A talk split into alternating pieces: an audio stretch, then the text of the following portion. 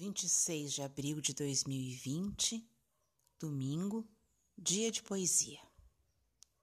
José Paulo Paz. O aluno. São meus todos os versos já cantados. A flor, a rua, as músicas da infância, o líquido momento e os azulados horizontes perdidos na distância Intacto me revejo nos mil lados de um só poema. Nas lâminas da estância circulam as memórias e a substância de palavras, de gestos isolados.